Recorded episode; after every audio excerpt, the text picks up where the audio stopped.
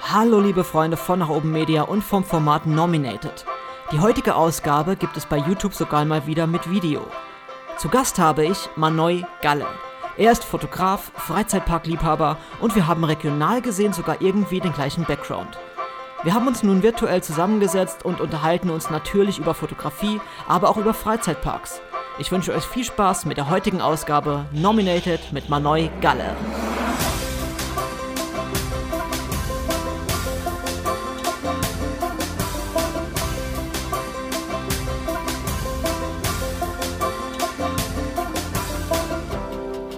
Manoy, wie geht es dir? Herzlich willkommen. Mir geht's sehr gut. Ich freue mich über, den, über die Einladung von dir und bin gespannt, über was wir heute so quatschen. Ja, sehr gern. Also das Format ist ja so aufgebaut, dass ich halt entweder Gäste oder Themen nominiere und dann in der jeweiligen Episode halt immer mich damit befasse und das kann mit allem zu tun haben. Also ob das jetzt Fotografie ist oder Bergsteigen oder Freizeitparks oder was auch immer. Ähm, und also wie wir uns kennengelernt haben, ist ja eigentlich eine recht witzige Geschichte. Ich gehe von aus, dass das Ganze über den Hashtag Wiesner News entstanden ist, weil ich glaube, du hast so ein Bild von mir entdeckt. Und ich saß da bei meinen Eltern in Ida Oberstein und habe so gesehen, okay, jemand liked ein Foto von mir und guck so drauf. Und wenn ich Zeit habe, gucke ich immer mal, okay, wer liked mich denn da gerade? Und habe irgendwie gesehen, dass du ja mit, mit Hunsrück und mit Zeug immer so äh, verteckt warst. Und ähm, mein Vater hat gesagt, ja, was machst du denn so? Und ich so, naja, ich gucke gerade hier durch, da hat mich einer geliked, der heißt so und so. mein Vater, hä, das ist der, den kenne ich doch. Oder das hat sein Vater besser gesagt, ne? Und dann habe ich dir ja direkt geschrieben irgendwie und dann sind wir, also das war ja total skurril. Das gibt halt schon, schon interessante Zufälle, so auch gerade so, wenn man dann so nochmal über Social Media findet. Das ist tatsächlich echt erstaunend. Im Endeffekt liegen ja quasi jetzt so die, die, die Herkunftsstränge so in einer Straße sogar von der, von der Stadt, ne? Das ist ja ganz, also genau. unfassbar. Die Welt ist halt einfach ein Dorf. Ja, und ich, ich ähm, wie gesagt, ich bin ja immer weiter in die Fotografie reingestolpert und habe dann über deinen Kanal, über deinen Feed auch mal drüber geguckt und die Bilder, die haben mir direkt zugesagt. Also muss ich dir echt mal gleich ein großes Lob dafür geben, weil die für mich so eine ganz außerordentliche Atmosphäre immer irgendwie aufgebaut haben. Also das hat mir richtig, richtig gut gefallen. genau, vielen Dank. Äh, was ich halt äh, viel mache, ist äh, so in diese Moody-Richtung gehen das sagt mir auch meistens dann so, also ich gehe, wenn jetzt blauer Himmel ist und Sonnenschein, das ist halt so gar nicht mein Wetter zum Fotografieren. Es muss halt schon immer bewölkt sein oder früh morgens oder spät abends. Sonnenaufgang, Sonnenuntergang, dass die Bilder schön moody werden, das trägt halt auch viel zur Grundstimmung bei oder halt komplett bedeckt. Das macht auf jeden Fall dann wesentlich mehr her. Bei mir war das Ganze so, ich äh, habe ursprünglich mal Musik gemacht und dann ich hatte immer schon irgendwie eine Digitalkamera, ob das jetzt so eine, so eine Digitalfotokamera war oder ein Camcorder. Ähm, ich habe dann eigentlich, kam ich mehr so aus der Videografie, habe dann irgendwelche Filme im, aus dem Bergsport gedreht, wenn wir zum Beispiel irgendwie Klettersteige gegangen sind oder sowas, habe dann auch konzipierte Dokumentationen gedreht, also so hobbymäßig oder so semi-professionell, sag ich mal. Ähm, und dann hatte ich mir irgendwann die Canon 6D Mark II gekauft und habe dann gemerkt, oh, man kann mit dem Ding jetzt auch mal wirklich tolle Fotos machen. Alles natürlich noch im Automatikmodus. Und das erste Mal hatte ich die dann im Phantasialand dabei und habe halt einfach im Automatikmodus losgeknipst und dann war natürlich irgendwie das ganze Bild scharf, also alles, alle Elemente vom Bild waren scharf, das war halt nicht sonderlich künstlerisch wertvoll. Aber so bin ich irgendwie ähm, dazu gekommen, mich mehr mit Fotografie zu beschäftigen und so. Wie hat denn das Ganze bei dir angefangen eigentlich? Bei mir, ich muss äh, sagen, ich habe äh sehr viele Freunde, die halt ähm, fotografiert haben. Halt, ich komme halt auch aus der Musik, Musikszene, beziehungsweise bin da immer noch aktiv, aber da gehen wir bestimmt später auch noch drauf ein. Und äh, genau, dann bin ich halt auch, da kriegt man, klar kriegt man dann mal eine Kamera in die Hand gedrückt, da kannst du mal Bilder vom Auftritt machen oder sowas. Und dann wurde halt irgendwann so der Wunsch in mir war, komm, ich kaufe mir mal eine eigene Kamera und probiere da mal ein bisschen rum. Und ich habe halt eigentlich eher angefangen mit, äh, mit Konzertfotografie. Habe da auch ein bisschen was gemacht. Es hat auch immer Spaß gemacht, aber mittlerweile bin ich halt äh, dann mehr davon weggekommen. Und genau, ich habe halt auch am Anfang, macht man ja, wie man das halt so macht, wenn man eine Kamera hat. Dann knipst man erstmal so grundsätzlich alles, was einem vor die Linse kommt. Habe ich natürlich auch gemacht. Ich habe Langzeitbelichtung gemacht, Tiere. Das Einzige, was ich halt äh, nie wirklich gemacht habe, sind so Porträtsachen, weil ich das äh, persönlich eigentlich nicht so interessant finde. Und dann hat es halt irgendwann, äh, so, das war Anfang letzten Jahres oder so, habe ich mir dann die, die A7 III geholt. Ich hatte vorher die A6000. Und ähm, dann hat es halt quasi so richtig, äh, hat es halt so richtig gezündet und dachte ich, oh komm, ich habe eigentlich Bock so auf Landschaften und sowas. Und habe mich dann da die, letztes Jahr total reingesteigert. Und wie kam es dann so? Ähm, hast du dich dann, also wahrscheinlich gehe ich gehe von aus, du machst mittlerweile so fast alles im M-Modus?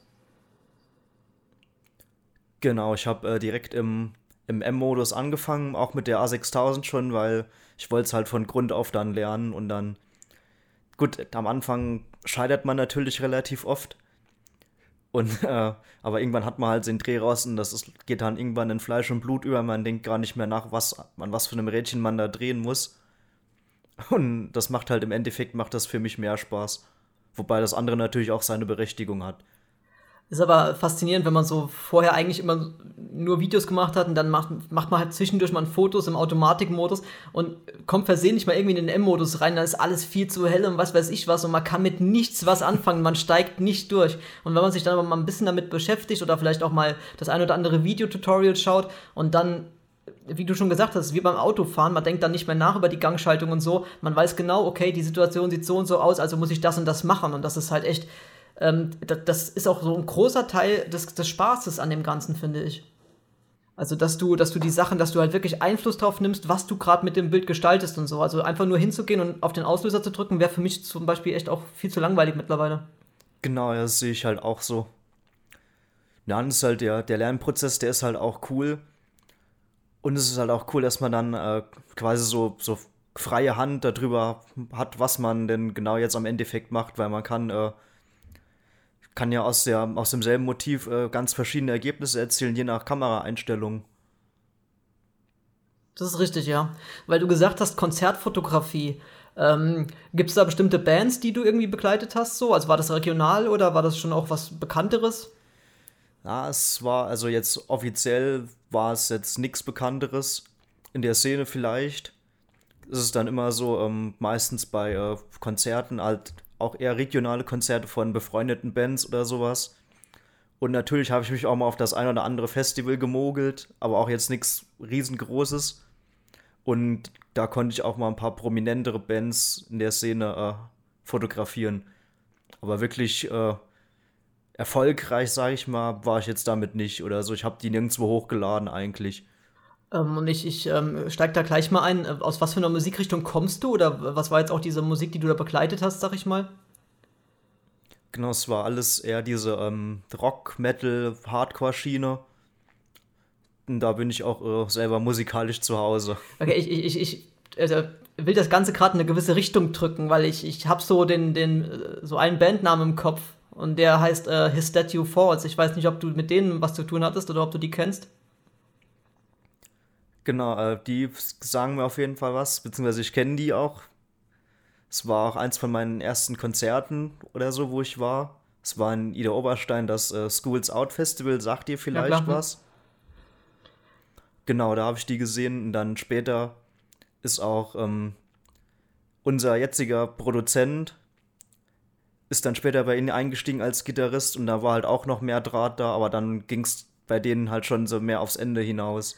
Weil ähm, der, der Sebastian, also der Manager von denen, der ist äh, lange Jahre mein bester Freund gewesen in Ida Oberstein. Und. Ach, cool. Ja, genau. Den, den kenne ich auch, den Sebastian. Und den, den Alex, äh, den, das ist auch ein Kumpel von mir. Äh, mit dem bin ich auch schon seit Jahren befreundet. Wir waren auf dem Splash mal zusammen, also durch Zufall. Dann haben wir uns später mal äh, besser kennengelernt und so weiter. Und deswegen bin ich so gerade in diese Richtung, weil ich habe mir schon vorstellen können, dass es so, weil die Jungs haben ja doch irgendwie auf sich aufmerksam gemacht da in der Region. Genau, auf jeden Fall. Die haben auch gerade für ihre Zeit doch, sind sie doch ziemlich weit gekommen, tatsächlich, finde ich. Und da sieht man wieder mal, wie, wie klein die Welt so ist eigentlich, ne? Also mit der, also ich komme eigentlich so aus, aus der Hip-Hop, aus dem Hip-Hop-Bereich, sag ich mal. Ähm, weil auch um den Sebastian rum gab es auch so eine Hip-Hop-Formation damals, die hieß To-Rap-Syndrom. Da war ich so ein bisschen involviert mit Beats und so weiter. Und dann ist man auch mal auf dem Karma aufgetreten oder hat eine Release-Party im Jutz gehabt, als das damals noch da war. Ähm, ja, und als ich dann weggezogen bin, hat sich bei mir dann eher Richtung, dass ich Beats gemacht habe für Leute wie äh, Animus, Prinz P und so weiter. Ähm, dann hatte ich mal Musik gemacht für Mainz 05, einen Song, der auch auf der Fan-CD erschienen ist. Und das hat sich dann eigentlich entwickelt in Soundtracks für einen Freizeitpark. Und mittlerweile bin ich aber von der Musik einigermaßen weggependelt, weil ich mich dann so enorm in die Fotografie und in die Videografie verschossen habe. Oh, da sind dann doch, doch relativ prominente Namen dabei. Das ist ziemlich cool. Ja, also war, war schon eine ne coole Zeit, sag ich mal. Also man hat schon diverse Leute kennengelernt, so, ähm, ob das jetzt ein Casper in jungen Jahren waren oder KIZ auch und sowas. Ähm, war schon, also will ich auch auf keinen Fall missen, die Zeit, sag ich mal. War schon für die ganze Erfahrung und für den Werdegang schon sehr interessant, das Ganze. Was machst du denn selber für Musik? Weil du hast, du, ich sehe bei dir eine Gitarre da hinten stehen zum Beispiel und so ein Studio auch. genau, ähm, wir machen quasi sowas ähnliches wie ähm, His Statue Falls, also so modernen Metal mit elektronischen Einflüssen. Und äh, genau, ich habe halt so ein kleines Home-Studio bei mir, wo ich halt äh, Songs schreibe, aufnehme. Also auch so, so Live-Geschäftmäßig, weil du hast ja gesagt, momentan kannst du die Musik nicht ganz so ausleben wie sonst. Genau, wir spielen äh, normal auch live. Aber also das ist halt super frustrierend im Moment, weil 2019 war ein absolut, absolut grandioses Jahr für uns. Das war unser bestes Jahr als Band, was wir bis jetzt hatten. Dann Anfang 2020 hatten wir halt unseren Album-Release, der halt aber dann schon in die Corona-Zeit reingefallen ist. Und äh, wir konnten halt weder eine Release-Tour spielen, noch eine Release-Show, wo man halt erfahrungsgemäß relativ viel umsetzt, um halt seine Kosten zu decken.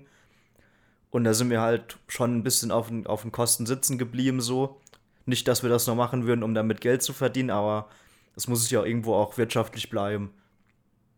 Und wenn man da halt viel investiert, dann äh, will man natürlich auch irgendwann, äh, dass sich das zumindest mal null auf null deckt. Dass man da nicht weiter drauf legt. Klar, es ist immer noch ein Hobby, aber es wäre halt äh, schön, wenn es sich decken würde, kostenmäßig. Ich meine, dafür hat man ja auch die Fotografie, um Unmengen auszugeben und es deckt sich im Endeffekt nichts. Genau, so, so habe ich jetzt zwei Hobbys, die, die sau viel Geld kosten, beide. Wobei die Musik im Moment relativ wenig Geld kostet, zum Glück. Ist aber ähm, auch echt äh, fantastisch, wie viel Geld man für Sachen ausgeben kann, aber es gibt einem auch so unfassbar viel zurück und so. Hast du zum Beispiel dann auch ähm, Musikvideos schon mal gedreht, so für die eigene Band oder so? Nee, also im, im Videobereich bin ich äh, eigentlich gar nicht tätig. Es war zwar mal angedacht, mit YouTube anzufangen, aber dann äh, hänge ich mich immer an so Kleinigkeiten auf, wie dass ich zum Beispiel keinen zweiten Body habe, nur zum Filmen. Und daran scheitert das dann bei mir. Das kenne ich tatsächlich auch, weil ich würde gern mal so die, also eine Zweitkamera mitnehmen, wenn ich irgendwie draußen unterwegs bin und auch mal so ein bisschen, ich sag mal, behind the scenes von Fotos machen und sowas. Aber dann hat man halt nur eine gute Sony-Kamera und dann will man auch nicht unbedingt mit einer GoPro 4 das andere filmen oder mit so einem alten Camcorder. Und das sind dann auch so Dinge, die mir dann immer so ein bisschen madig machen. Deswegen beschränke ich mich ziemlich auf so, ich sag mal, Home-Studio-Videos, wenn ich irgendwas mache oder meine Podcasts. Oder aber ich nehme die Kamera wirklich als Hauptkamera, wenn ich irgendwelche Freizeitparkgeschichten dokumentiere oder sowas. Aber das andere wird mir auf jeden Fall Spaß machen, mal so ein bisschen äh, hinter die Kulissen gucken, wie geht man überhaupt so auf Fototour und sowas. Genau, ja, das ist das, was ich äh, auch gern machen würde. Allerdings ist es halt, wie gesagt, es ist halt super störend, wenn du das mit der Kamera machst, mit der du auch fotografierst, weil du dann immer alles umstellen musst. Und das ist mal, das ist mir ehrlich gesagt zu blöd, da bin ich viel zu faul für. Und da warte ich einfach noch ab, bis ich mir einen zweiten Body zugelegt habe. Objektive habe ich passende. Und dann mal schauen, in was für eine Richtung sich das Ganze entwickeln wird. Das ist auch wieder ein gutes äh, Stichwort. Ich habe mir, also ich zeige da mal gerade drauf, da haben wir gestern schon drüber geschrieben. Ich habe mir jetzt ein neues äh, Telezoom gekauft, obwohl ich ursprünglich also ich habe damals mit so typischen Kit-Objektiven angefangen, dann an Festbrennweiten gelernt und jetzt habe ich wieder zwei ähm, Zoom-Objektive, weil ich das Ganze so ein bisschen kompakter halten will, wenn man gerade wenn man auf Reisen unterwegs ist und so weiter, dann hat man gerade mit, mit, der, mit der Sony Alpha 7 keinen Bock, äh, ständig das Objektiv zu wechseln, wenn man irgendwo in einem staubigen Urlaubsland ist zum Beispiel, weil ja der Sensor doch direkt frei liegt. Äh, und deswegen habe ich mich dafür so zwei, ich sag mal, ähm, Zoom-Objektive entschieden wie ist es denn bei dir mit Objektiven? Bist du eher so auf, auf Festbrennweiten und bist dann ziemlich festgelegt auf das, was du machst? Oder nimmst du 50 Objektive mit zu einem Shooting? Wie machst du das? Äh, tatsächlich war es bei mir auch eine, eine kleine Lernkurve. Ich hatte, ähm, als ich mit der A6000 angefangen habe, habe ich eigentlich, äh, ich habe viel mit Festbrennweiten gearbeitet. Ich hatte das 12 mm Samyang. Dann hatte ich ähm, noch das 30 mm Sigma. Und, äh, aber dann später habe ich halt ähm, das Samyang ersetzt durch ein 1805, weil es einfach mega convenient ist, nur mit einem Objektiv rumzulaufen. Und sowas ähnliches habe ich mit der A7 III jetzt auch gemacht. Ich habe mir jetzt so ein, so ein Kit aufgebaut, wo ich sage, damit bin ich zufrieden. Und ähm, ich kann dann theoretisch zwei Objektive mitnehmen, mit denen ich eigentlich alle Anwendungsbereiche abdecke bei mir. Und das ist einmal das äh, 1424 2.8 von Sigma, was mich gerade filmt. Und dann habe ich mir noch das 2470, ich weiß gar nicht, ich hoffe, das stellt scharf das 2470 2.8 G-Master geholt. Und dann habe ich halt äh, eigentlich alle Brennweitenbereiche abgedeckt, die für mich in der Landschaftsfotografie eine Rolle spielen. Ich habe auch noch ähm, zwischendurch das ähm, 85 1.4 Samyang. Ich weiß gar nicht, warum ich das gekauft habe, weil es eigentlich so ein typisches People-Objektiv ist. Und das ist das, was ich eigentlich äh, relativ wenig mache. Aber es ist eine coole Linse und sie ist, hat halt einen super coolen Look. Und ich will es auch eigentlich nicht mehr hergeben, deshalb ist es immer noch in meinem Besitz. Und dann habe ich noch äh, den Riesenklopper, das 200 bis 600, was im Moment aber im Koffer liegt. Womit ich halt dann auch äh, für Wildlife und sowas bestens gerüstet bin. Ja, das ist ja ein ordentlicher Fuhrpark. Also muss ich sagen, wie gesagt, ich habe jetzt hauptsächlich, das filmt jetzt auch gerade, ist Tamron 2875 mit einer ähm, offenen Blende von 2.8, mit einer durchgehenden Blende von 2.8. Äh, das hier ist jetzt das 70 bis 300. Und hier, weil du gerade Samyang erwähnt hast, das hier ist ja so der Bruder davon, ein Wally-Max. äh, 35 mm mit, ich glaube, 1,5er Offenblende. Ähm, das hatte ich mir eigentlich mal zum Filmen gekauft, wo ich für den Freizeitpark so, so Kinotrailer drehen sollte. Habe ich damals noch auf der 100D benutzt, also auf der APS-C. Ähm, das ist auch so ein Objektiv, ich benutze es eigentlich überhaupt nicht mehr, weil mein, mein 2875 deckt die Brennweite ja auch ab. Äh, aber es sieht einfach so schön aus. es, sieht, es sieht so unfassbar toll aus. Das sieht halt so, auch mit dem, mit dem fake-roten Kreis und so, das es sieht, man, man hat es gerne in seinem, ich habe so eine Glasvitrine, wo die Objektive drin stehen. Ich habe es einfach gern drin stehen und gucke es immer mal gerne an, auch wenn ich es eigentlich nicht mehr benutze. Genau, da habe ich auch noch eins tatsächlich. Das ist äh, eins von meinen ersten Objektiven für die A7 III gewesen. Das ist das, äh, wie geht denn das auf? Das 14 mm, auch äh, Samyang. Da habe ich aber allerdings relativ in die Tonne gegriffen, weil der Fokusring, der hat so ein bisschen Spiel. Und äh, je nachdem, ich weiß nicht, ob man das hört, es hat so ein ganz leichtes Klackern da drin. Und je nachdem, ob das nach vorne oder nach hinten ist, kriegst du das Objektiv einfach nicht mehr scharf. Und das ist halt, äh, es ist unmöglich, damit zu arbeiten oder so. Also ich werde da direkt grantig, wenn das, äh, wenn das nicht so läuft, wie, wie es mir passt. Weil ich kann mich furchtbar über, über schlechtes Equipment aufregen.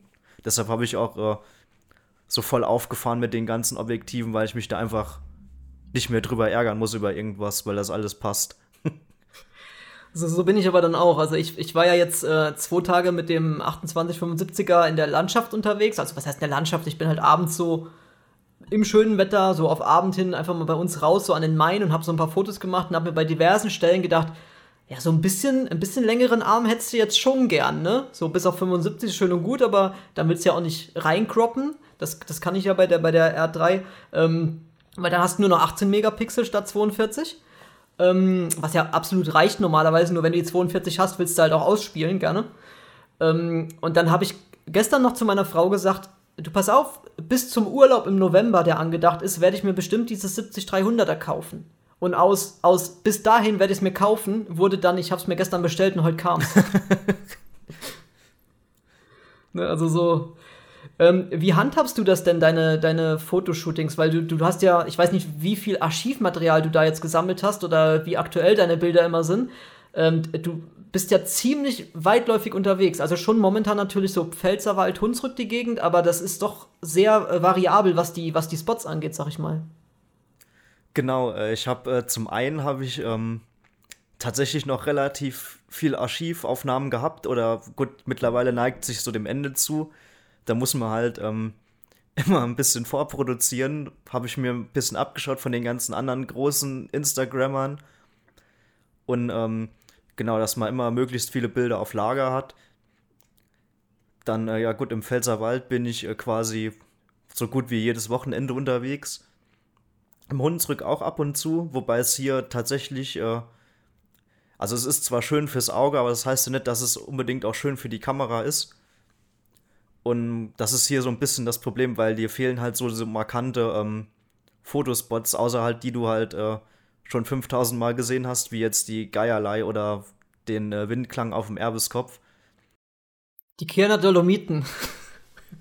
genau, die habe ich auch noch auf meiner Liste. Aber da war ich jetzt auch noch nicht. Genau, und dann ansonsten äh, versuche ich auch mal in Richtung Mosel, Eifel noch was zu machen. Und äh, letztes Jahr war ich halt in der sächsischen Schweiz unterwegs. Und da habe ich halt auch einiges noch an Material auf Lager, dass man das immer so ein bisschen variieren kann. Ähm, bist du von, von der, von der Corona-Situation irgendwie beruflich sehr eingeschränkt oder, also, oder, oder hast du momentan guten Spielraum zum Foto machen? Weil ich bin ja in der Altenpflege tätig und ich habe jetzt nicht allzu großen Spielraum. Also ich müsste dann halt wirklich sagen, okay, vor der Spätschicht oder so, aber da hast du vielleicht auch nicht immer Bock und auch je nachdem, wie es draußen überhaupt aussieht. Wie sieht es denn da bei dir so aus? Musst du da viel planen oder machst du alles sehr spontan und hast auch, ähm, nimmst dir auch die, die Zeit oder wie machst du das? Hm, also generell, ähm, gut, von der Arbeitssituation bin ich äh, tatsächlich nicht betroffen. Ich habe äh, normale Arbeitszeiten, wobei es jetzt zu Corona-Zeiten auch äh, sehr viel Überstunden gab tatsächlich bei uns, weil ich in der Pharmabranche arbeite, bei dem äh, bekannten Unternehmen mit B, was äh, unter anderem auch den Corona-Impfstoff herstellt. Ach, neben meiner alten Berufsschule arbeitest du dann? Genau. okay. Genau, da sind wir tatsächlich relativ eingespannt. Aber ansonsten nehme ich mir äh, in der Regel relativ viel Zeit für die Planung. Ich suche mir halt, ich, also wirklich spontan oder so, mache ich eigentlich nichts. Also schon, was, was heißt, äh, ich plane das groß vorher, also ich plane das den Abend vorher oder so, guck dann, ob das Wetter passt. Ich habe mir so eine Liste mittlerweile erstellt, bei Google geht das ja ganz gut, wo du halt äh, Koordinaten und Sachen einspeichern kannst. Die umfasst so um die 250 Sachen im Moment, äh, Tendenz steigend. Und äh, dann suche ich mir da was raus oder ich halt Rücksprache mit irgendwelchen Kumpels, die auch was machen wollen. Und dann äh, wird dann geguckt, ob das Wetter passt, ob der Sonnenstand passt, alles mögliche, Uhrzeit, wann trifft man sich. Und dann geht's los. Das ist schon, also wenn es jetzt wieder wärmer wird, ich bin halt eine absolute äh, Mumu, was das angeht, ne? Also auch was das Bergsteigen, da war es auch schon so bei mir. Ich hasse es, wenn es kalt ist. Ich hasse kalte Finger. Ich kann damit nichts anfangen. Jetzt also, als der Schnee jetzt so schön lag, ne? Ich habe mit meiner Frau, wir waren spazieren, wirklich tolle Fotos gemacht, tolle Porträts und so weiter. Aber so, du machst so fünf Fotos und danach frieren dir einfach die Hände ab. Das ist absolut nicht meins, aber ich hoffe, wenn es jetzt wieder mal schön warm ist und so, dann will ich auch mich mal früh aus dem Bett quälen und mal so mit der Kamera dann mal ein paar schöne Sonnenaufgänge festhalten oder sowas. Ja, im Winter ist es halt echt. Ja, es macht halt auch Spaß, aber im, so im Frühjahr, Sommer, Herbst oder so, wenn es halt äh, wärmer ist, macht es halt doch schon mehr Spaß, weil du musst dich nicht äh, ultra dick anziehen, weil es wird an sich beim Aufstieg oder so wird dir ja nicht äh, kalt, aber wenn du dann halt da eine Stunde stehst oder so, dann wird dir richtig kalt. Und da musst du dich halt immer auch dick anziehen und so und das ist halt, ja, also ich bin auch eher so der, der Freund von wärmerem Wetter.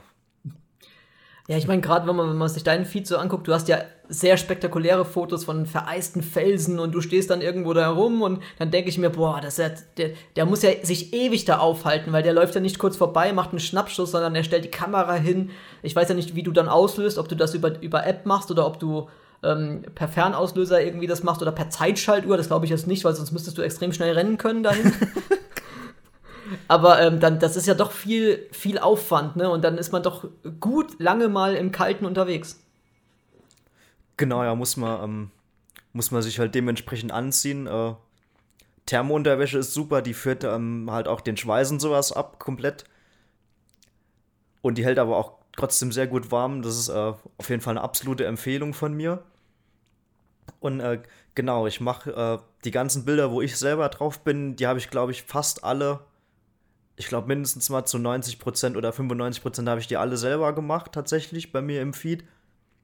Und zwar die, ähm, die Sonys, die haben ja ein eingebautes Intervallometer. Und du kannst halt im manuellen Modus dann sagen, mach mir mit, äh, mit Blende X und Verschlusszeit, äh, muss man halt bei Menschen oder auch wenn ich mich da selber drin immer so um ein Hundertstel oder sowas rum. Und dann kannst du sagen, mach mir so und so viele Bilder.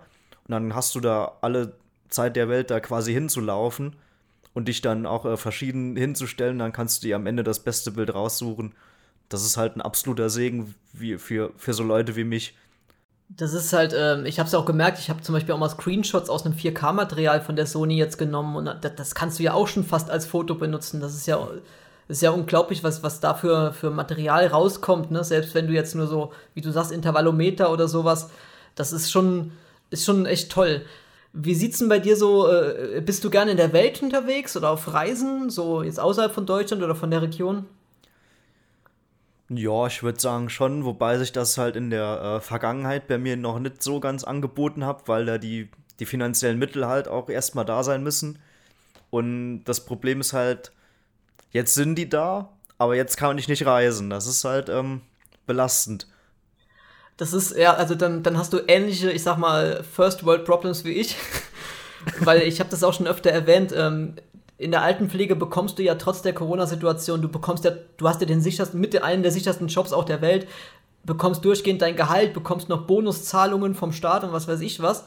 Ähm, momentan ist es tatsächlich so, dass wir einfach uns dann freuen, wenn man wieder reisen kann und die finanziellen Mittel haben wir momentan. Und sonst war es eigentlich immer umgekehrt. Du, du hätt, würdest gern da und dahin reisen, aber du musst mit deinem Geld halt einfach gut haushalten. Ich meine, wir machen das sowieso mit dem Haushalt sehr gut, aber äh, uns geht es da genauso. Also wir würden auch einfach gerne raus. Ähm, und man kann ja wirklich froh sein. Also ich meine, ich will nicht in einer Position sein, wo du jetzt Existenzängste hast, weil du keinen Job hast momentan oder weil du nicht bezahlt bist oder gar selbstständig bist und weißt nicht, wie du Geld reinkriegen sollst. Dann hast sogar noch Schulden, weil du Miete zahlen musst, Pacht zahlen musst, etc. Äh, da geht es uns beiden ja dann doch ähm, sehr gut momentan, trotzdem in der Zeit.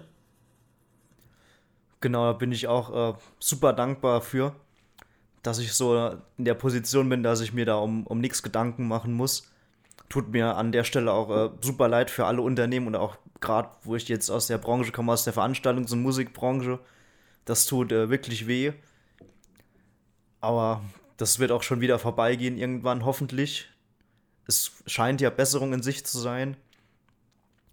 Und äh, ich bin mal gespannt, wie lange wir jetzt letztendlich noch mit, äh, mit den Einschränkungen da leben müssen. Und wann genau das sich dann wieder komplett normalisiert hat, wobei ich äh, nicht damit rechne, dass das dieses Jahr noch passieren wird, wenn ich ehrlich bin. Das ist halt das, also ich kenne ja auch durch meine, durch meine Hobbys, sag ich mal, ähm, viele Leute, die so aus, der, aus dem Musikbusiness kommen und da denkt, darf man ja nicht immer nur an die Künstler an sich denken. Ich meine, die können ja trotzdem noch, gerade heute im Streaming-Zeitalter, Musik rausbringen, aber alles, was so dahinter steht, die ganzen, die, die Caterer und die ganzen Tontechniker, Lichttechniker, Veranstaltungstechniker, alles, was so da zusammenhängt. Und genauso kenne ich ja auch viele Leute aus dem Freizeitpark oder aus dem Kirmesbereich.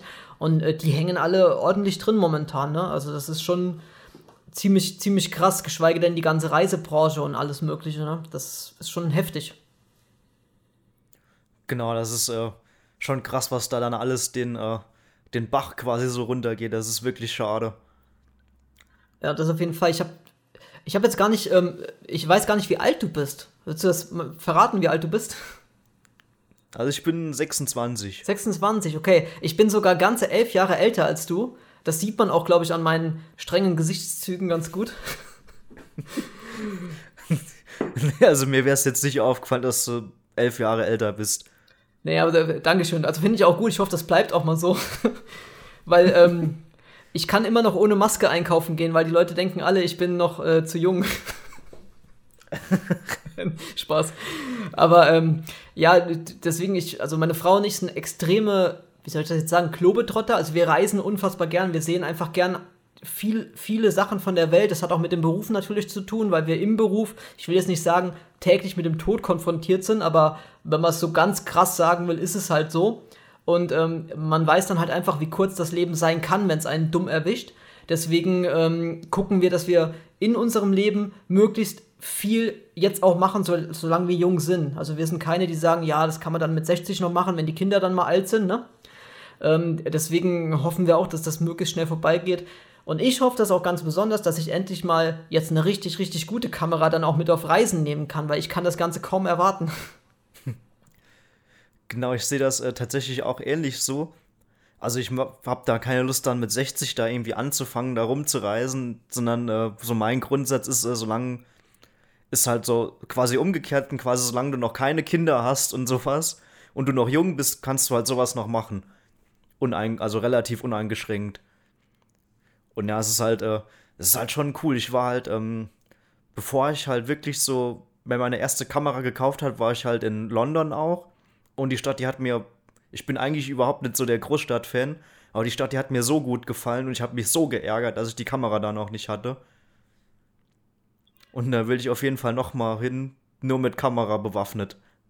Das, ey, unfassbar. Also ich habe schon, das wissen die Leute jetzt noch nicht, aber wir beide haben unfassbar viele Parallelen. Also ob das jetzt sozusagen die Heimatstadt ist oder ähm, Freizeitparks ist ein gemeinsames Hobby von uns, Fotografie ähm, und weil die Musik und weil du jetzt auch gerade sagst London. Ich war, äh, wann war ich war 2014 mit dem Kumpel in London oder mit, mit meinem besten Freund besser gesagt und hatte die äh, damals die Canon PowerShot. Also ich weiß gar nicht mehr was genau. Ah, gut, die, ja, die sagt mir noch was. Ja, ja, das war die, äh, keine Ahnung, HS50. Ich weiß nicht genau, wie die, die Bezeichnung war. Die hatte irgendwie 50-fachen Zoom und du konntest digital noch 100-fach zoomen, was ja eigentlich scheiße ist. aber man hat halt, damals hat man am Anfang gedacht, oh, die Kamera kann so und so viel digital zoomen. Das ist dann die beste Kamera der Welt. Ähm, genau. und die hatte ich da dabei und da war äh, dieses, das größte Gebäude da, The Shard, diese Spitze. Ähm, mhm. Das war damals noch im Bau.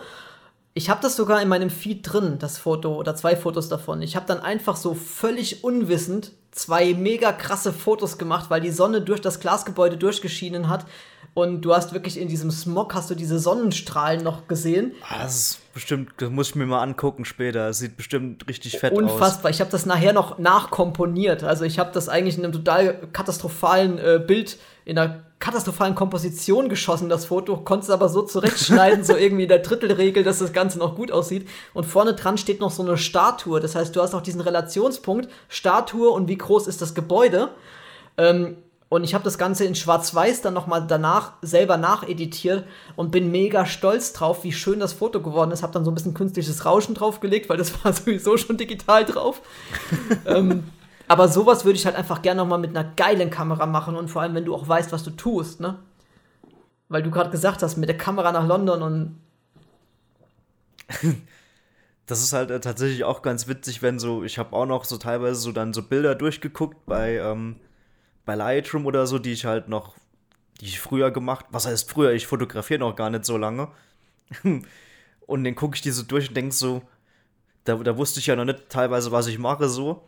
Und dann sind da aber teilweise auch so Sachen dabei, wenn du die so ein bisschen zurechtschneidest und nochmal bearbeitest, da einen anderen Look drauf legst, dann sind die echt gut. Machst du das auch, dass du ab und zu mal so deine Festplatte immer durchguckst nach, nach Bildern oder nach so quasi so verlorenen Schätzen und die dann nochmal bearbeitest oder? Mega oft. Also, äh, meine Frau und ich hatten Flitterwochen 2018 auf den Malediven und äh, da hatte ich noch die, die 100D dabei. Und ich hatte dieses äh, 10 bis 18 oder ich glaube, das ist ein 10 bis 18er. Gibt's das? Ja, von Canon 10 bis 18. Genau, 10 bis 18. Genau, das hatte ich dabei. Das sind ja diese ganzen EFS-Objektive, ne? Also die sind ja jetzt, äh, ja, es gibt Besseres. Ähm, aber das hatte ich dabei und natürlich völlig auf Automatikmodus unterwegs, ne? Weil ich es einfach nicht besser wusste und mehr gefilmt habe. Und da habe ich aber auch, ich habe zufällig irgendwie RAW und JPEG parallel fotografiert. Das heißt, ich habe sogar diese RAWs davon noch und, und konnte so einige Sachen, wenn meine Frau so am Infinity Pool liegt, konnte ich das Ganze sogar noch ein bisschen so bearbeiten, dass das heutzutage auch noch ein schönes Foto ist.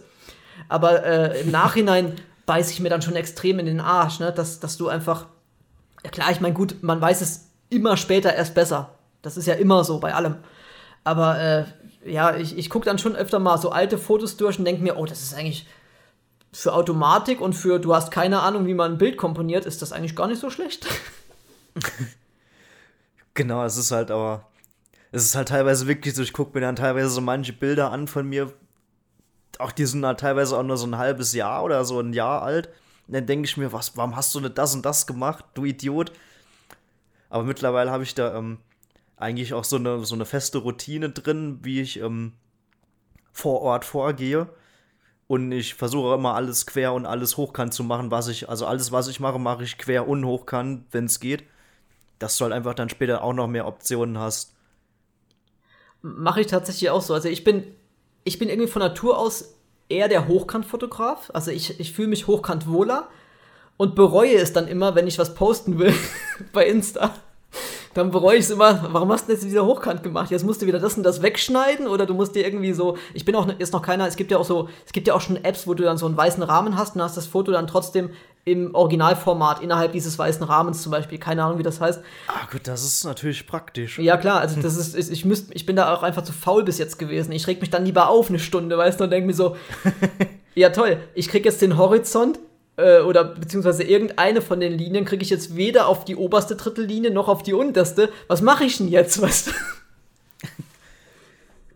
Ja, genau, da muss man. Ähm, also ich gucke tatsächlich schon, äh, dass es halt äh, Instagram beeinflusst halt schon so ein bisschen die Fotografie oder also zumindest meine, dass ich mir halt schon im Vorhinein Gedanken mache. Ich mach, baue das Bild so und so auf, weil ich kroppe da und da kroppe ich oben und unten was weg. Oder an der Seite was weg. Das ist, das ist bei mir halt schon so ein bisschen so mit drin.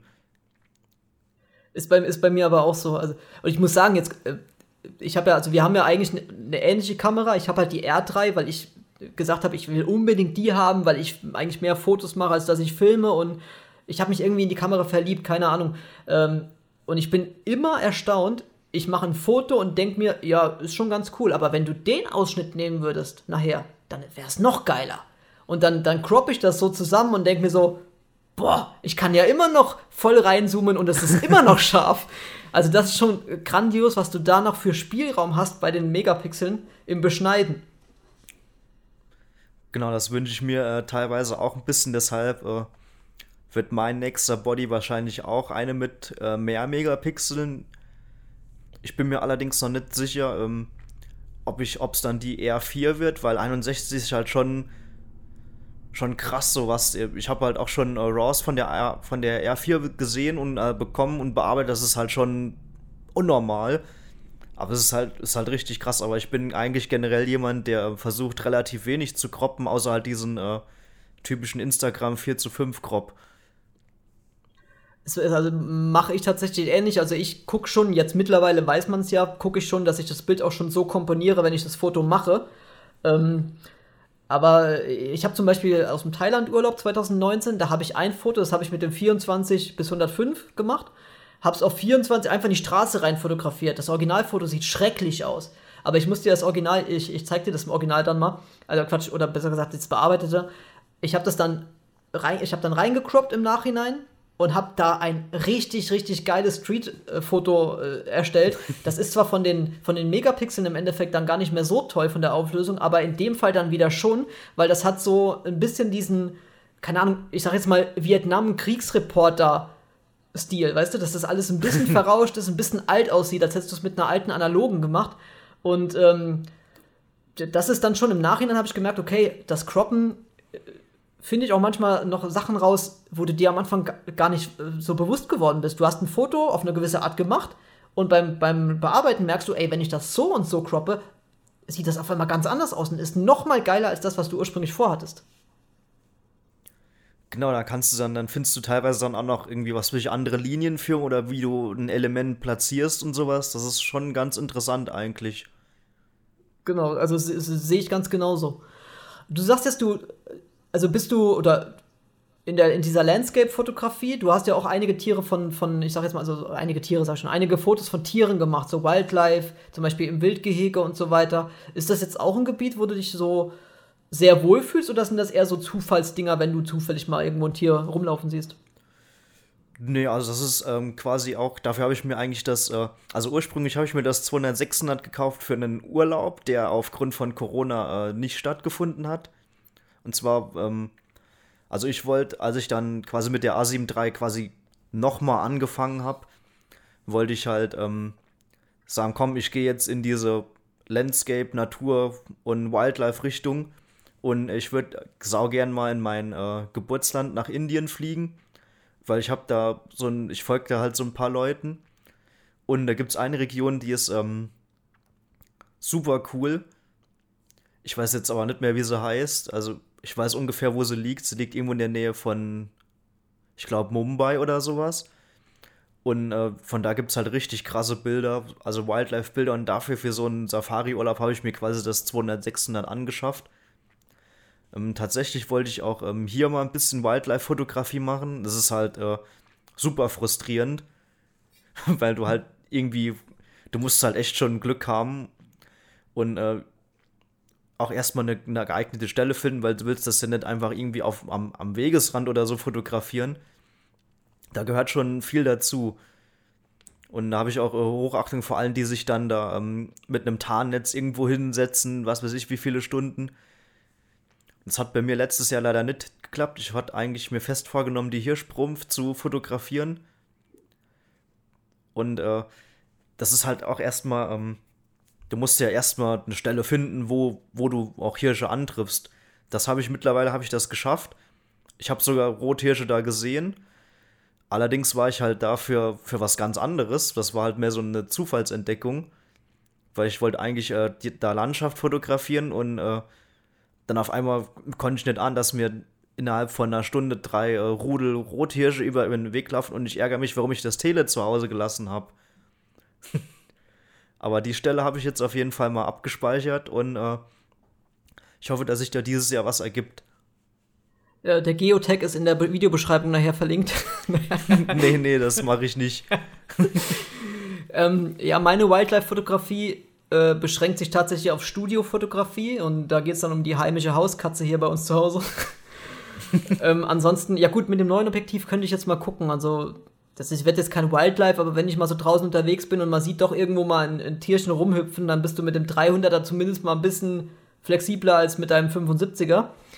Ähm, aber weil du es gesagt hast, so Corona-bedingt stornierter Urlaub, wir wären ursprünglich jetzt letzten, also jetzt vergangenen Januar wären wir ursprünglich ähm, mit der AIDA nach Südafrika gefahren. Inklusive Safari mit Big Five und so weiter und alles, was man sich da so angucken kann. Ähm, ich sehe das Ganze jetzt ein bisschen als Chance. Ich wäre normalerweise mit der 6D Mark II hingefahren und mit natürlich noch einem geringeren Stand an Kenntnissen.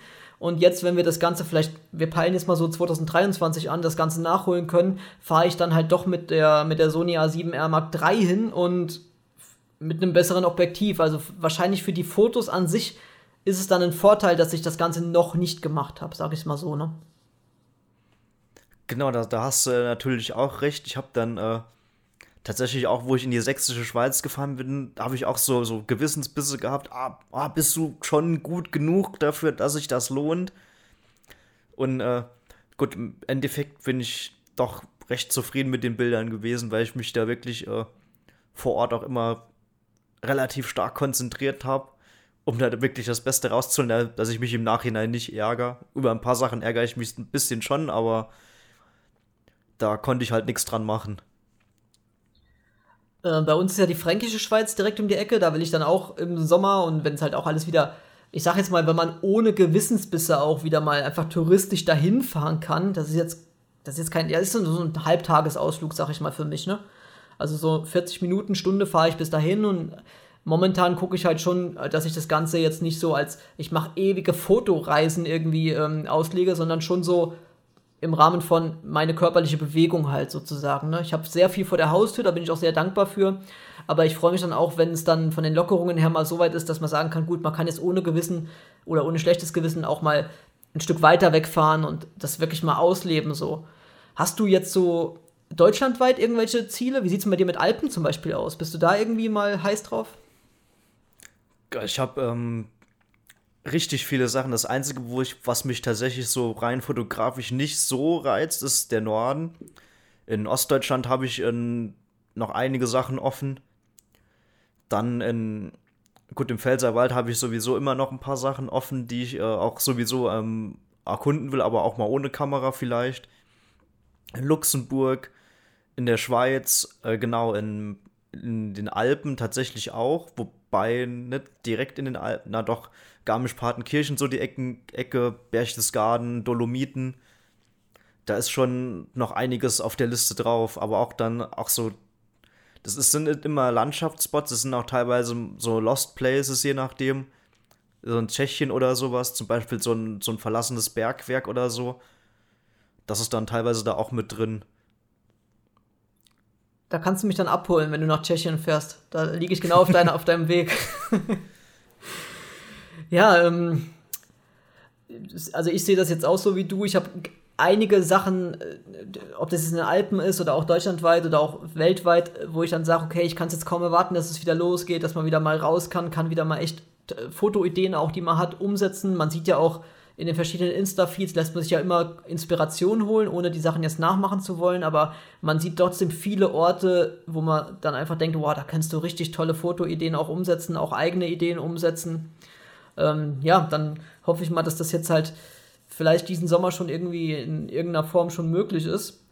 Und ich will auch wieder Freizeitparks mehr fotografieren, wenn das machbar ist, weil ich bin ja wie du auch sehr Freizeitpark-affin und da kannst du halt auch Achterbahnschienen und so weiter. Da gibt es ja auch richtig schöne Formen, die man fotografieren kann, das dann so ein bisschen in Architektur geht oder sowas. Da kannst du dich ja auch volle Kanne austoben dann.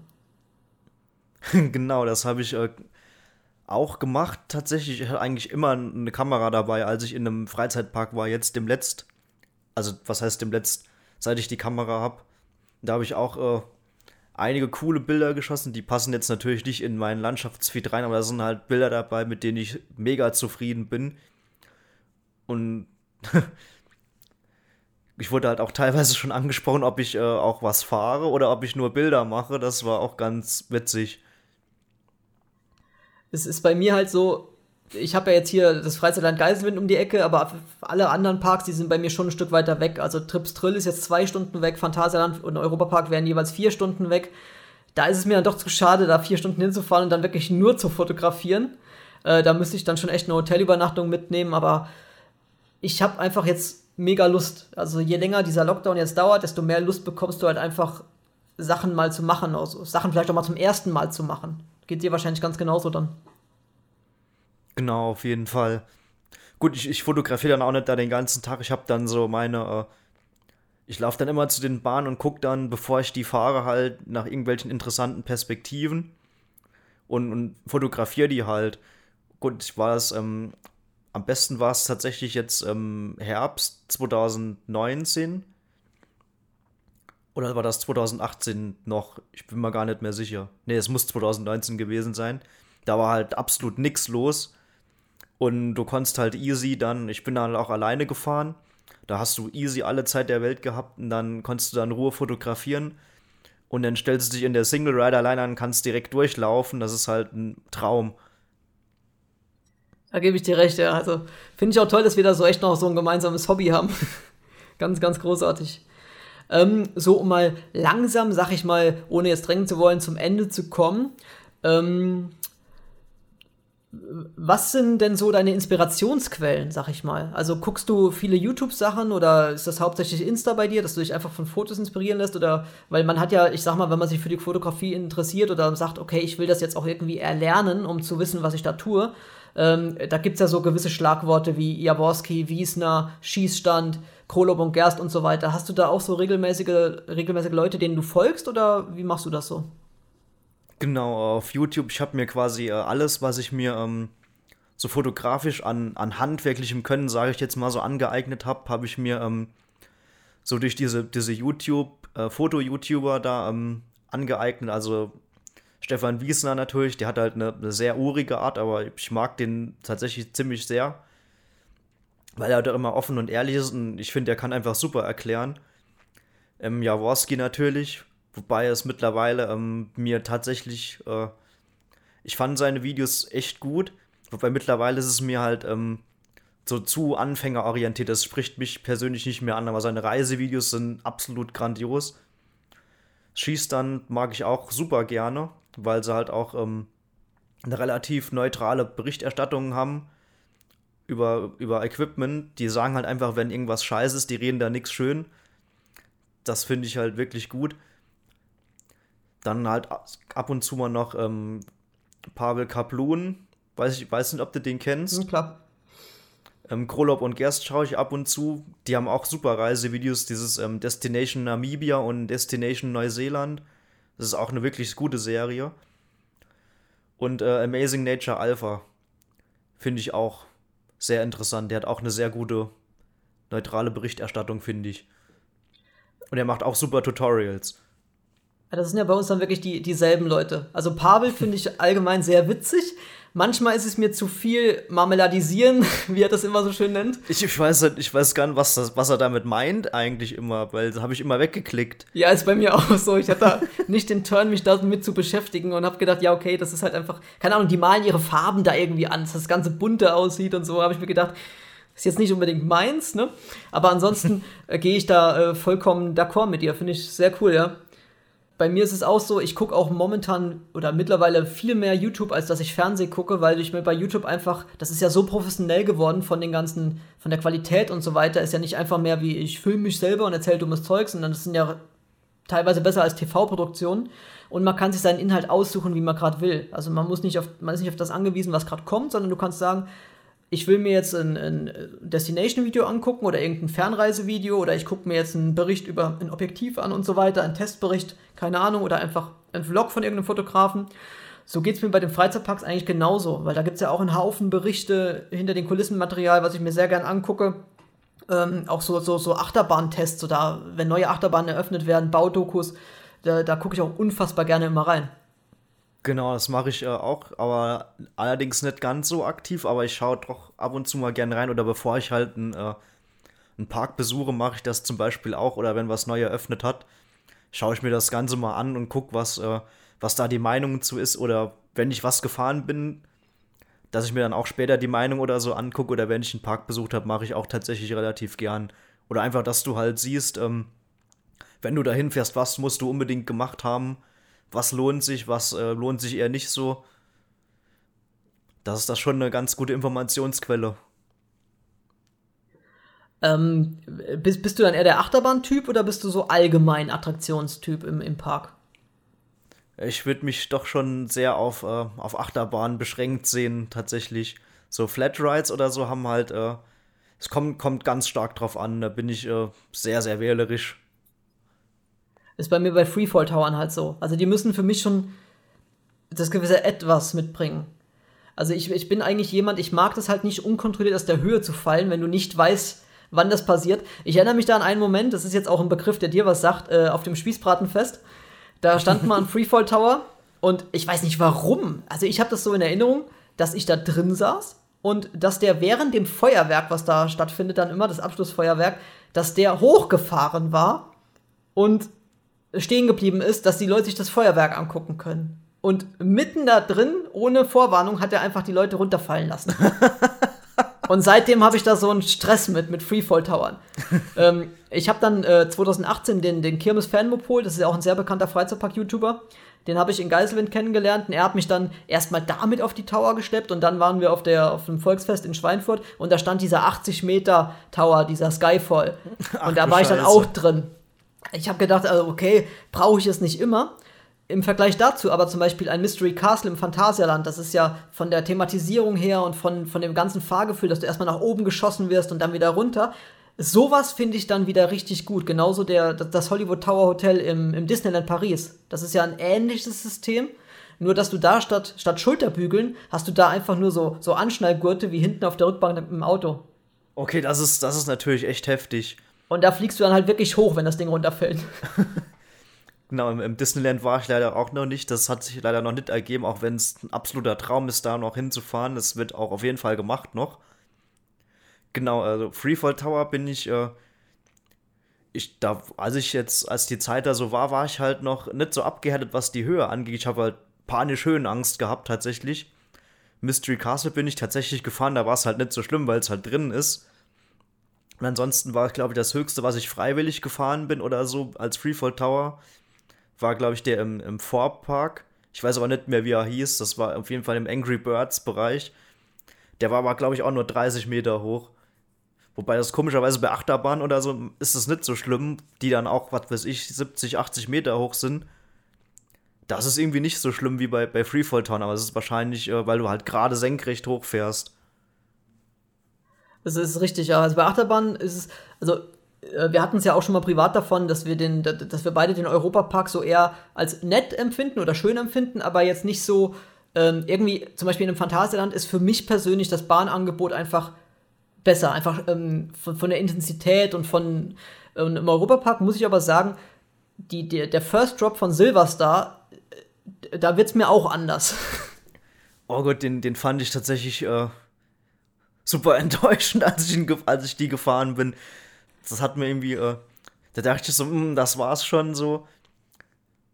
Da habe ich einen anderen First Drop im, im Holiday Park, die GeForce, das ist halt so mein, das ist so für mich das, also nicht das Maß aller Dinge, aber es ist halt schon einer der besten First Drops, finde ich, so bei so, ähm, gut, und natürlich, äh, ähm, wie heißt das denn, Schwur des Kernern im, im Hansapark, der ist natürlich absolut geisteskrank traue ich, also äh, was heißt traue ich mich nicht zu fahren? Das ist eine Bahn, ich war auch noch nicht im Hansapark, muss ich sagen, aber äh, das wäre eine Bahn, die würde mich viel Überwindung kosten und einfach nur aus dem Ding, was passiert, wenn du im Turm hochgezogen wirst. Da passiert ja dann so ein, so ein Special genau. Ja. Und, das und das ich vorher ist, auch nicht. Das ist das Ding, was mir Angst macht vor diesem, vor diesem Fahrgeschäft. Weil ansonsten ist es ja. es hat halt auch, äh, als ich da war, es hat halt auch coolerweise hat das niemand gespoilert in der Warteschlange, weil er, der hat, der Ride-Op hat halt gefragt, ähm, ja, wer, wer fährt denn zum ersten Mal? War halt der Einzige, der sich, der die Hand gehoben hat. Und es hat halt keiner gesagt, was passiert. Das fand ich halt auch schon cool. Und es hat mich dann doch schon, äh, jo, da hatte ich auch schon einen Tropfen in der Hose stehen. was, was auch einen sehr tollen First Drop hat, ist äh, eine recht neue Bahn. Und zwar, die kennen wir ja dann wahrscheinlich beide, in Trips Drill, Hals über Kopf. Die hat auch einen unfassbar schönen First Drop. Ah, Habe ich jetzt Weil, leider gar nicht mehr so in Erinnerung, aber ich fand die Bahn unheimlich gut. Also die mhm. ist echt, echt stark. Ich bin ja was, äh, so Sachen, die hat auch äh, richtig cool, ein richtig cooles Haltesystem. Das ist äh, wirklich, muss man mal positiv hervorheben, das ist eins von den besten Haltesystemen oder so, wo du im, drin sitzt. Das ist ja, glaube ich, nur mit, ähm, mit Becken. Genau, Beckenbügeln, Beckenbügeln, die quasi über die Schultern gehen, so ein bisschen. Die so von oben runterkommen. Äh, genau, wie, wie bei Taron im Endeffekt. Also die kommen genau. über die Schultern, aber sitzen nur am Becken, sodass du echt ein tolles, freies Fahrgefühl hast. Genau, du hast halt kein äh, Ohrenschlackern wie bei einem, bei einem normalen Wekoma SLC, wie jetzt. Ähm, boah, ich bin, was war das im Heidepark? Ich glaube Limit. Limit, ja, genau. Genau, da, da war ich danach auch am Limit das war wirklich absolut grausam. Das war mir auch, ich habe äh, vorher, also wenn man auf diesen Freizeitparkkanälen folgt, hört man ja immer, oh, SLCs, die verprügeln dich. Und wenn man dann mal selbst in einem drin sitzt, das war bei mir der Fall im Moviepark, äh, MP Express hieß der damals. Oder der soll auch ganz ja, schön krass sein. Genau, ist ja quasi baugleich mit Limit.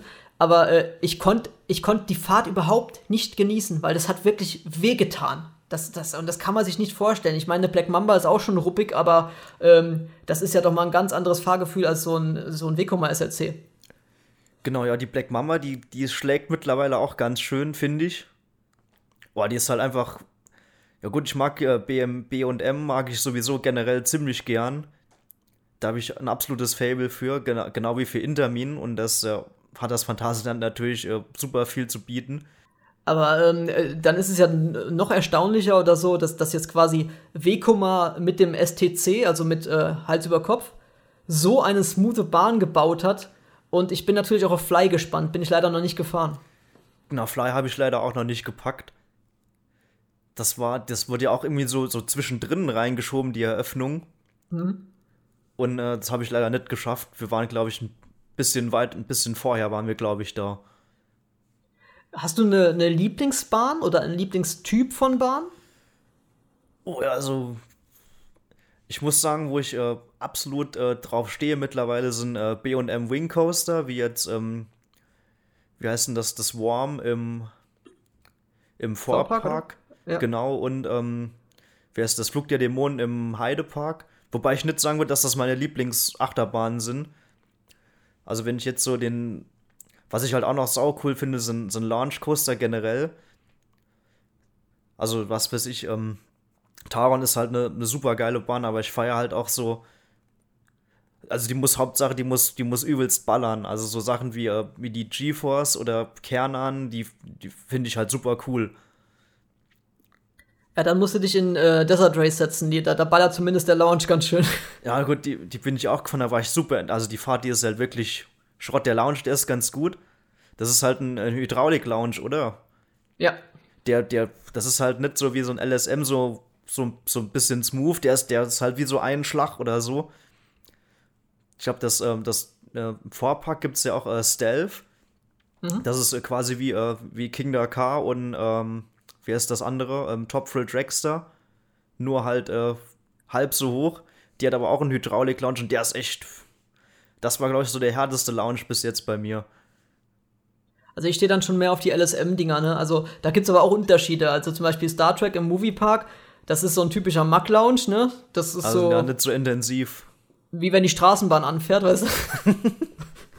ähm, aber äh, ich muss sagen, so im, vom, vom, vom Ding her sind vermutlich Taron und Colorado Adventure meine beiden Lieblingsbahnen. Das liegt aber auch ganz viel an den, an den persönlichen Erfahrungen, die man damit hatte. Bei uns ist das so, wir haben ein befreundetes Pärchen, die wohnen mittlerweile in Hannover ähm, aber mit denen waren wir zwei Jahre hintereinander, jeweils im Phantasialand, einmal im Hotel Lingbao, einmal im Hotel Matamba. Und wenn du dann zwei Tage im Park bist oder drei Tage und hast dann noch zwei Übernachtungen und schaltest da einfach komplett ab und bist dann so mehrere Tage hintereinander da und erlebst zusammen lustige Sachen, hast dann auch Wiederholungsfahrten en masse, ähm, dann entwickelst du da so ein richtig, so, so auch so geile Running Gags, dass man zum Beispiel immer an den Baum fasst in der Colorado. Man kann ja an dieser einen Stelle immer an die Äste hingreifen und sich dann äh, die Hand aufschneiden. ähm, und da, da erlebst du dann halt einfach unglaublich tolle Momente, was für mich auch das Phantasialand zu meinem Lieblingspark macht. Einfach nicht nur wegen den Attraktionen, weil man jetzt sagt, ja, Daron ist geil und der andere sagt, nein, Gernan ist viel geiler, weißt du, sondern ähm, die persönlichen Momente, die du in diesem Park erlebt hast. Genau, da bin ich, äh, das Phantasialand ist in Deutschland auch mein Lieblingspark, weil ich finde, gut, ich habe da auch relativ viel schöne Erinnerungen, aber er bietet für mich einfach so das, das, das beste Gesamtpaket allem, was auch gerade so was Thematisierung und sowas angeht. Der Europapark ist zwar auch schön, aber das Phantasialand ist für mich immer noch äh, da die unangefochten Nummer eins, wenn es darum geht, einen so in so eine in so eine Art Paralleluniversum zu entführen. Ganz genau. Also geht mir auch so, ich mag auch dieses Kompakte trotzdem. Also viele mögen ja dieses Heideparkige, also dieses weitläufige. Ich mag tatsächlich das Kompakte. Du kommst von einem Ding ins nächste und es ist halt so, so dermaßen immersiv, wenn du jetzt im Phantasialand in Mexiko stehst und hörst die ganze Musik von, von Imascore, die einfach dir diese gute Laune vermittelt. Dann gehst du ein paar Schritte weiter und stehst in Klugheim und du hast dieses, ja, dieses äh, Herr der Ringe Fantasy-Gefühl und ähm, Rockburg wird ja dann jetzt ganz ähnlich sein, dass du in einer komplett neuen Welt nochmal drin bist. Dieses Steampunk-mäßige, das ist halt so, oder auch Deep in Africa, das sind halt so echt so verschiedene, ganz liebevoll krass. gestaltete Dinge. Und ähm, das macht's für mich halt aus. Also meine Lieblingsbahnen, ich fahre auch die Black Mamba unfassbar gern, ich fahre Hals über Kopf unfassbar gern, ich fahre auch in Geiselwind die Bahnen gern, aber meine beiden Favoriten sind vermutlich tatsächlich Taron und Colorado Adventure. Bei Colorado nach dem zweiten Drop fährst du in diese, in diese Höhle, also in das Gebäude wieder rein. Und wenn genau. du da in der, letzten, in der letzten Reihe sitzt und hältst die Hände nach oben, das schlackert dich ja so, also du hast ja so eine dermaßen eine Airtime, das glaubst du gar nicht. Gerade wenn du gegen Abend fährst und die Bahn ist schön warm gefahren, das sind so Momente, die sind so, ich fahre dann halt auch gern mit korpulenteren Leuten, weil dann fliege ich halt so schön im, im, Bügel hin und her, ne? weil ich halt sehr, sehr dürr und zierlich bin. mit meinen 1,61 oder 1,60. Also, wenn ich mit einem recht korpulenten Mensch fahre, habe ich ein schönes Fahrgefühl. ähm, und eine andere Bahn, die ich unfassbar gern mag, das hat mehr so Kindheitserinnerungen, mehr so ein Stolzgefühl, das ist äh, Space Mountain im Disneyland.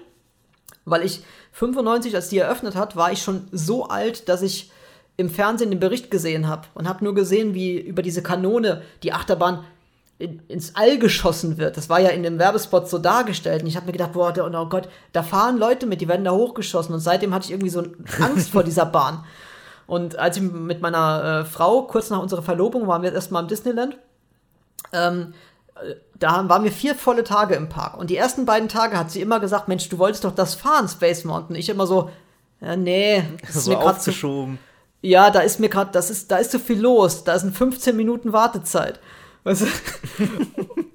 und äh, ab, am dritten Tag bin ich dann rein und dann bin ich aber auch an den beiden folgenden Tagen, so was weiß ich, jeden Tag fünfmal mit dem Ding gefahren, weil ich es so toll fand. ist schon echt ein, ein, ein, sehr, sehr tolles Hobby. Gibt es noch Parks, wo du gern hin willst, also die so auf deiner To-Do-Liste stehen? Oh ja, gibt's äh, das ähm, Alton Towers will ich unbedingt hin in England da würde ich, äh, das ist halt auch noch realistisch zu erreichen. Ähm, da gibt es in, ähm, da gibt es eine Bahn, die mich besonders interessiert, ist das, ähm, das Meiler. Die würde ich unbedingt, die würde ich super gerne fahren. Das ist, glaube ich, sogar die Bahn mit den meisten Inversionen weltweit. Ich glaube 17. Genau, ähm, dann gibt es in Schweden, wie heißt das, äh, Kolmaden, weil ich unbedingt mal eine. Die haben ja diese, diese Holzachterbahn, diesen Hybrid von, mir fällt der Hersteller jetzt nicht ein. RMC, oder? Genau, RMC, weil ich unbedingt einen RMC-Coaster fahren will. Äh, Wildfire, der muss auch unheimlich gut sein. Mhm. Ich glaube, ähm, Energielandia kriegt, glaube ich, auch eine RMC oder ist gerade am Bauen, wenn ich mich, wenn mich nicht alles täuscht. Oder oh, hat irgendwas schon. mit Z, oder? Ja, ähm, genau, irgendwas mit Z. Ich bin mir aber nicht mehr sicher, wie genau er heißt. Aber die haben die, sowieso. Die umgefallen ist im Sturm, oder? Echt? Die ist im, Bau ist da irgendwas passiert, als während das Ding gebaut wurde. Ich oh, weiß nicht mehr genau. Ich kann dir aber auch gerade nicht sagen, wie die heißt. Energielandia ist ja sowieso da ein bisschen vorbelastet mit, mit Unfällen. Mhm. Ähm, Stichwort Hyperion. Bist du so eher der, Cha der Chaos-Tourist, der Unfalltourist, so Smiler, Hyperion? Ist bei Smiler auch was passiert? Das wusste ich gar nicht. Oh, sogar. Also, das war aber wahrscheinlich menschliches Versagen, dass die den, also den, den Block oder die Sperre übergangen haben irgendwie. Da sind tatsächlich zwei, ähm, zwei Chasen, zwei Züge aufeinander geprallt. Und oh, da ja, haben. Ist, äh, da, oha. Also viel, viel nee, Spaß. Gut, da, da, da, bin ich nicht so scharf drauf, aber das Line-Up ist halt verdammt gut im Energielandia. Dann gibt's, äh, gut, in Italien oder so das Gardaland vielleicht. Mal gucken, was sich da so ergibt. In Deutschland habe ich eigentlich äh, nur noch den, von den größeren Parks habe ich eigentlich nur noch den Moviepark offen. Da das ist eigentlich auch äh, so ein Ding, sobald das nochmal aufhat, werde ich das auch machen. In Belgien gibt es äh, das Walibi Belgien. Ähm, ist das andere, ist, ähm, mir fällt der Name nicht ein. Was ist denn aber jetzt? Jetzt mich auch in Verlegenheit. Genau, Toverland in Holland. Es, äh, ich weiß jetzt nicht, Bobbejaanland und Slakaren. Ich weiß jetzt aber nicht genau, wo die angesiedelt sind. Ich verwechsel das immer sehr gern miteinander. Es gab noch einen anderen Pack, mir fällt der Name aber ums Verrecken nicht ein, aber ich weiß, da gibt es auch noch einen BMN Wing Coaster. Das ist eigentlich der Grund, warum ich da hin will. Ja, das ist dann Toverland, Phoenix. Genau, das, das, ist, das ist doch Toverland. Genau, ja. Phoenix meine ich. Und die haben und, ja auch die geile Holzachterbahn, Troy. Genau. Und äh, Fortaventura würde ich noch gerne, ne, Portaventura in Spanien und äh, Ferrari World oder Land, was halt der Nachbarpark davon ist. Mit Red Force. Genau, Red Force, die will ich mir äh, auf jeden Fall mal geben. Ja, bei mir ist es, also Hansapark würde ich schon gerne mal machen, auch wenn ich, das, da stehen jetzt zwei Dinger, vor denen ich Angst habe. Also hier äh, Dings, Hi, äh, nee, nicht Highfall, Highfall ist ja Moviepark. Highlander. Highlander, Highlander und, und, und und äh, Kernern. Ähm, ansonsten, ich werde wahrscheinlich irgendwann mit meiner Frau mal nach Orlando müssen, weil sie ist halt zum einen ein riesen Harry Potter-Fan, zum anderen natürlich oh, riesen ja. Disney-Fan. Oh, ja. und also Universal und, und, und Disney, so Magic Kingdom oder sowas, das sind natürlich so Dinger, gerade mit der Star Wars-Welt und das ganze Zeug. Ja, das wären so die Sachen, die mich auf jeden Fall reizen. Ich würde auch gerne mal ins Wallaby Holland wegen, ähm, boah, ich habe jetzt aber auch so eine richtige so eine kleine Freizeitpark-Demenz. Wie heißt denn hier der, der RMC im, im Walibi Holland? Der für Robin Hood äh, entstanden ist. Kann ich dir nicht sagen. Ich komme jetzt gerade nicht drauf, wie das Untamed. ah, st stimmt, stimmt. Doch, jetzt, jetzt wo, wo, der Name gefallen ist, sagt's mir was. genau. Und da stehen ja auch noch andere Dinger. Da steht ja auch ähm, hier ähm, Express Plattform 13. Das ist, ich bin die Bahn ja eigentlich schon gefahren im Disneyland, im, im Studiobereich. Beim Rock'n'Roller Coaster ist ja der gleiche Bahntyp, aber da, da stehen halt auch einige Sachen so, genauso wie Efteling, da stehen auch ein paar Sachen, die ich unglaublich gerne mal fahren würde. Efteling hat mir noch gefehlt, Efteling war auch noch in der Liste mit drin. Genau, mit Baron, also Dive Coaster wie, wie Krake sozusagen, nur in besser. Wahrscheinlich jeder, ja gut, jeder Dive, halt, äh, Dive Coaster ist Krake in besser. Ja, Krake ist halt, das ist einfach viel zu niedrig. Der ist halt schon cool, auch von der Thematisierung. Die hätte aber halt einfach mal locker 20, 30 Meter höher sein können. Das, das stimmt. Ja, gut, 30 ja. ist vielleicht jetzt schon krass, aber 20 Meter Höhe hätten dem auf jeden Fall gut getan. Und auch ne, die, die Strecke ist halt auch verdammt kurz. Das ist halt nichts Besonderes so, außer der Drop. Ja, aber dann, also, da müssen, wir müssen dann mal zusammen unternehmen, wenn, wenn, wenn es wieder möglich ist. Also zusammen Fotos machen gehen, zusammen in den Freizeitpark gehen. Da bin ich auf jeden Fall dabei. Ja gut, in den USA ist es natürlich auch, äh, wenn ich da anfange, dann wären wir heute nicht mehr fertig. Da gibt es so, so krass viele Sachen. Und das liegt aber auch alles so, so krass weit auseinander. Da musst du halt echt schon irgendwie bald mal drei Wochen oder vier Wochen einplanen für da ähm, wirklich so die, die coolen Sachen mitzunehmen. Äh, King's Dominion, Schlag mich tot, die, die Six, Six Flags Great Adventure und sowas. Das wäre halt schon. Unfassbar. Und, und wenn in manchen Parks auch nur ein krasses Ding steht, ne? Also, was da alles gibt, Knott's Berry Farm und, und, keine Ahnung was, überall steht ja irgendwie was Geiles drin rum. Das ist das Problem. Die haben, da hat, jeder Park hat immer so, so ein paar richtig geile Sachen. Mal gucken. Ja, ich würde sagen, ähm, wir kommen einfach mal langsam zum Ende. War auf jeden Fall sehr, sehr, sehr cool. Also auch vor, ich, ich wollte dich ja eh schon, schon länger mal einladen und habe aber gedacht, gut, wie, wie fragst du den jetzt? Hat er überhaupt Bock auf sowas? Und dann hat sich so rauskristallisiert, dass wir halt voll die, voll die Überschneidungen haben. Also nicht nur mit Fotografie, ja, ich mache auch gern Fotos und ja, ich mache auch gern Fotos, weißt du? Sondern halt eben auch Musik, Freizeitpark und so weiter. Ähm, mehr oder weniger gleiche Heimatstadt und so. Wobei ich ja auch ursprünglich aus Mainz komme, aber irgendwie ist dann in Ida Oberstein so der, die Hauptsozialisierung bei mir auch vonstatten gegangen, bis ich dann nach Bayern gezogen bin. Aber hat mich echt sehr gefreut. Also wir bleiben ja definitiv in Kontakt und würde mich echt mhm. freuen, wenn wir mal zusammen was unternehmen, ob das jetzt echt mal ein Parkbesuch ist oder mal Fotos oder sowas, äh, kann ich mir sehr, sehr gut vorstellen. Ich mir auch mega gern. Jo, dann, ähm, ich verlinke auf jeden Fall deinen Instagram-Account in, in der Videobeschreibung und so. Äh, Würde mich sehr freuen, wenn ihr alle mal da vorbeischaut, weil er macht wirklich unfassbar tolle Fotos, wo ich mich jedes Jahr, also jedes Jahr sage ich schon, jeden Tag drüber freue, wenn ich was Neues sehe und mich von diesen, von diesen, äh, das ist wie bei den Freizeitparks, wenn die eine tolle Themenwelt haben, so geht es mir bei deinen Fotos, weil ich zum einen deinen Farblook sehr gerne mag und zum anderen aber auch, ähm, ja, diese ganze Magie. Du wirst da so reingezogen, es sieht alles ein bisschen äh, unrealistisch, surrealistisch aus und trotzdem ist es aber jetzt nicht irgendwie nicht gefaked oder so. Es, sieht, es ist schon die Natur, aber es sieht einfach so nach Fantasy-Welt für mich aus und das, das gefällt mir sehr, sehr, sehr gut so. Vielen Dank. Gerne. Ja, dann, ähm, ich verabschiede mich schon mal von dir und von ähm, meinen Zuhörern und Zuschauern. Hoffe, ihr seid beim nächsten Mal auch wieder dabei.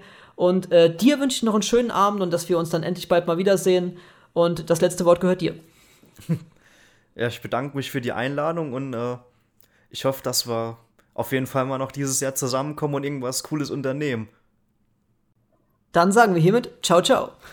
Tschüss.